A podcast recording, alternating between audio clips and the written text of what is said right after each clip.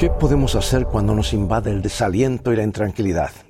Yo quiero leerte varias promesas claves de la palabra de Dios. Yo he encontrado 3.573 de ellas. Y aquí va la primera.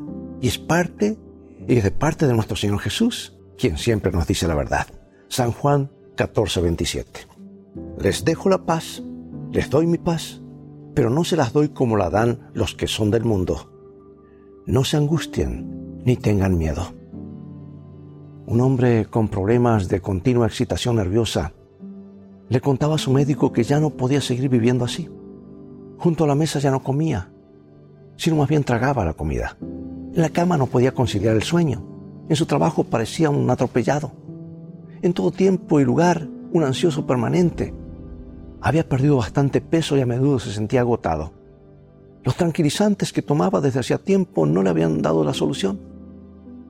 Pero por consejo de un amigo, el hombre se puso a leer algunos pasajes bíblicos. Primero tropezó con uno que dice, encomienda al Señor tu camino, confía en Él y Él hará. Salmo 37.5.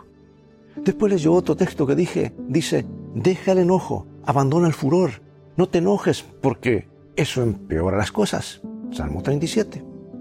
Luego uno más que aconseja echar toda nuestra ansiedad sobre Dios porque Él tiene cuidado de nosotros en 1 de Pedro 5.7 y la lectura de esas y otras declaraciones de los escritos sagrados hicieron reflexionar al hombre.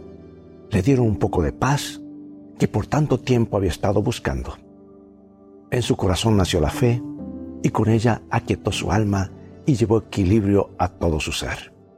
Nuestro buen hombre comprendió entonces cuán ciertas son las palabras de Jesús cuando dijo, les dejo la paz, les doy mi paz, pero no se las doy como la dan los que son del mundo. No se angustien, ni tengan miedo. Su confianza en Dios fue la cura radical para su alma tribulada. Pregunto, amigo, amiga, ¿tienes alguna dosis de nerviosismo, preocupación o excitación anímica? ¿Sientes que la ansiedad no te deja vivir alegre y en paz? Entonces recuerda el alto valor terapéutico de la fe sencilla y humilde en Dios. ¿No te parece una magnífica receta para vivir con gozo cada jornada?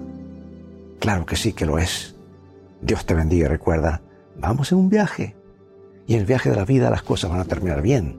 Si tienes a los principios de la Biblia como tu GPS y a Jesús como tu guía, porque esa es una mejor manera de vivir.